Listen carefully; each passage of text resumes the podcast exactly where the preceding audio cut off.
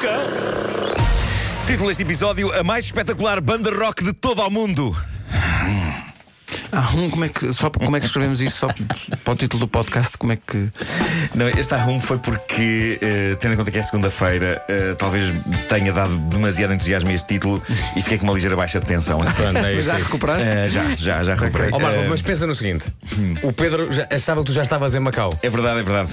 Portanto, tu poderias não estar aqui e estavas na tua Sim, cabinha. sim. E na verdade. eh, ah, eh, isso é verdade. Não é verdade? Mas tu tens um verdade- sentido, Mas és profissional. um sentido profissional e ético. Tanto assim que amanhã vou para Macau e mesmo assim venho fazer emissão. Ou seja, nada. para, fica em casa. Não, não, não, venho, venho fazer. Então, pera, deixa-me só. eh, Então, quarta-feira estamos em Macau, é isso? Está comigo? Quarta-feira estamos em Macau. Estamos em Tá Macau. Agora, o, o mais incrível é que eu, eu não sei bem, quarta-feira, que dia será quando eu chegar a Macau. Eu não sei se é terça, se é quarta, não, não sei. Lá é mais tarde.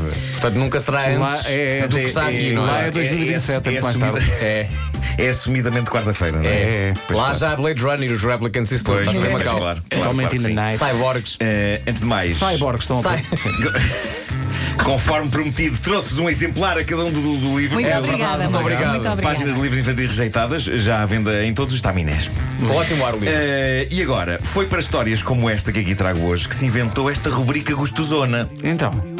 Eu acho que ainda, não é que tinha, ainda não tinha chamado isto é- rubrica. é Não, mas parece-me adequado. E É não olhes, e não olhes para mim quando disseres gostosona, que eu fico assim um Pronto. bocadinho. Eh, mas esta história é ouro, foi-me mostrada pelo meu caro amigo João Pombeiro e não tenho dúvidas que um dia será feito um filme sobre isto. Eu acho que isto vai dar um filme. Mas esse, Eh, apelido é voluntário. É o pombeiro É um voluntário. pombeiro voluntário, claro. claro. Bom, eu não sei se eh, fora deste fim de semana vocês terão ouvido falar de uma banda rock de Los Angeles chamada Threatin. Não, o que é que aconteceu? Se não ouviram falar, tirando as pessoas que ouviram falar dela por causa da coisa épica de que esta banda foi protagonista nos últimos dias, não há qualquer problema, não há nada de errado convosco. Esta história é um buffet. É um buffet de maravilhas tão incrível que eu nem sei exatamente por onde começar. Bom, os Threatin são uma banda rock nova que, apesar de nova, tinha 38 mil seguidores no Facebook e tinha uma digressão agendada no Reino Unido. Digressão essa que começou há dias com um concerto inesquecível. E já vou explicar porque é que este concerto foi inesquecível. Aquilo que precisam saber para já é que eles, assim que anunciaram o seu primeiro concerto em Inglaterra, na reputada sala de espetáculos eh, de Bristol, The Exchange, anunciaram também que em breves instantes tinham logo vendido 180 bilhetes. A sala The Exchange, The Exchange não é muito grande e isto foi um bom sinal. E os tipos que gerem a sala pensaram: ok, nós não sabemos quem são estes tipos, mas claramente eles têm um culto. Se num instante venderam 180 bilhetes, a gente enche isto na boa com eles. E quem sabe se um dia poderemos dizer com orgulho que os Threaten tocaram aqui. Bom, a banda abriu uma daquelas páginas de evento no Facebook, onde as pessoas podem logo dizer se vão ou se estão interessadas em ir, e muito rapidamente 300 pessoas apareceram a confirmar a sua presença. Tudo a correr bem. Para uma banda recente, os Threaten pareciam estar a ter um arranque de carreira bastante saboroso. No canal de YouTube deles há videoclipes, há certos de concertos e há bastantes seguidores e bastantes comentários aos videoclipes. Então, por que raio aconteceu o que aconteceu em Bristol, na Inglaterra? E eu explico-vos o que é que aconteceu. Aconteceu que no dia e na hora do concerto, para o qual supostamente teriam vendido 180 bilhetes e que teria 300 pessoas interessadas em ir, apareceram zero pessoas. Não apareceu ninguém, nenhuma pessoa. Zero, não, não foram bem zero pessoas. Na verdade, havia meia dúzia de pessoas que não pagaram bilhete porque eram convidados da banda de suporte. A banda de suporte tinha para aí meia dúzia de, de, de- de- de amigos. Nem sequer eram fãs, eram amigos. repente tive Eh, uma era- imagem- Era uma banda local de Bristol que Tive fez aqui uma imagem Altice Arena. Bom, Bom, calma. Gerou-se sarilho. Eh, antes do concerto, o dono da sala de Exchange disse ao vocalista da banda, nome artístico Jared Threatin, portanto é o nome dele e da banda, disse-lhe: Bom, perante a previsível desgraça que está para aqui a acontecer, você tem de pagar antes de atuar, porque na verdade estamos a contar que vocês tivessem vendido bilhetes.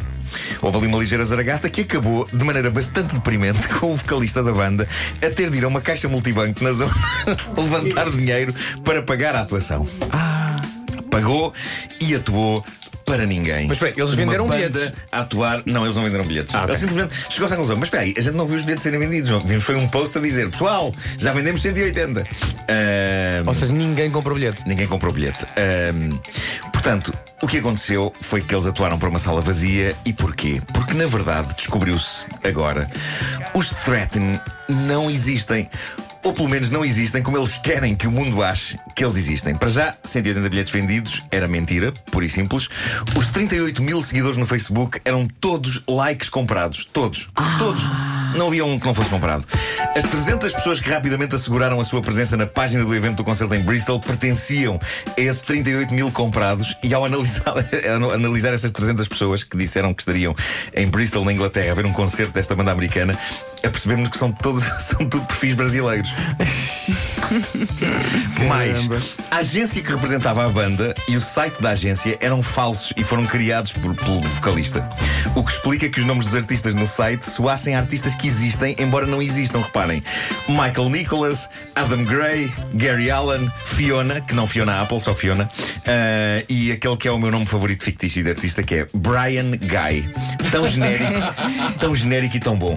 E os nomes das bandas falsas também são ótimos e possíveis. Newport, Sunrise Station, Curve, Tull e depois há Third Eye, que não Third Eye Blind, e Cars, que não The Cars. É só Cars. É, é, tudo perfeito. No YouTube, não só todos os seguidores são comprados, como todos os comentários que surgem por baixo dos vídeos são uh, comentários genéricos automáticos que aparentemente bandas podem comprar para parecer fãs reais. Como, por exemplo, um comentário de uma suposta fã que diz sobre o vocalista: Quero lamber o suor do teu corpo. Tudo o falso. Quê? Tudo falso. É um bot. Então, então uh... chega-se à conclusão que eles mereciam, não é? Sim. Eles mereciam. A única coisa verdadeira é o vocalista da banda. De facto, existe esse senhor que canta. E mesmo assim o nome dele é falso. Mas uh, sim, ele escreve canções e canta. -as. E até o podemos ouvir no videoclipe daquele que é presumivelmente o maior êxito da banda. E acho que nós temos aí o, a canção. Chama-se Living is Dying. Ah, Living is Dying. É isso.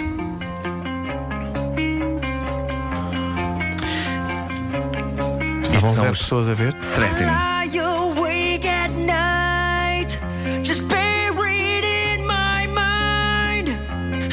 Jared Trettin em todo o seu esplendor num vídeo onde não se percebe bem de onde é que ele saiu, se dos anos 80 ou dos anos 90. O visual dele está a algures entre os Dead or Alive e os Soul Asylum.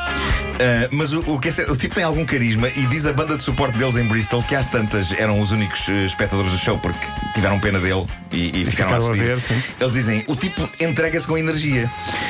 Este videoclipe tem muitos fãs, mas há algo neste videoclipe que deveria ter feito as pessoas pensar. Porque a banda, no vídeo, é composta por um só tipo. Vemo-lo a cantar e quando há planos, por exemplo, o baterista é ele também. ele toca todos os restantes instrumentos. Então, quem eram os músicos que apareceram com ele no concerto das zero pessoas? Eram músicos contratados por ele para o evento só. Figurantes. Isto é fascinante. Mas o que é certo é que depois disto, o mundo deveria ser dos Trettin, ou seria, não se tivesse dado o caso do Jared Trettin, aparentemente esmagado pela vergonha, ter apagado a página de Facebook da banda. Eu acho que é o erro do século. É o erro, é o, é o erro. erro do século. Estava lançado. Eles hoje podiam ter milhões de fãs. Milhões é, de fãs. Tá. Mas é mágico que tenha aparecido um artista que simplesmente o que ele quis fazer, no fundo, foi saltar os passos habituais no sucesso de uma banda. O quê? Trabalhar e ir crescendo aos poucos. Não, não, vamos começar já como se fôssemos os Rolling Stones. é maravilhoso. É um conto de fadas da era das redes sociais, só que um conto de fadas que até ver correu mal. Agora ele devia arranjar um agente real para aproveitar esta onda. Cá está. Já ouvi pior. musicalmente não é nada, mas, mas eu, também não é mau. Ele, ele queixa-se que o amor está a morrer, não é? Não é só o amor, claro. também é a carreira dele. Bom. Mas, seja, é bem, eu admiro a lata deste tipo. É pá, sim. É Sem dúvida. ter isso, sim. Mas eu gostava de ver a cara dele quando chegou lá. Zero pessoas na sala. Sim, sim. Mas eu acho que no fundo ele já estaria, já estaria à espera. Quer dizer, não sei, ele é capaz de ter pensado, não, isto por contágio, as pessoas pensam, hum, isto deve ser bom. Hum. 38 mil pessoas, estou lá.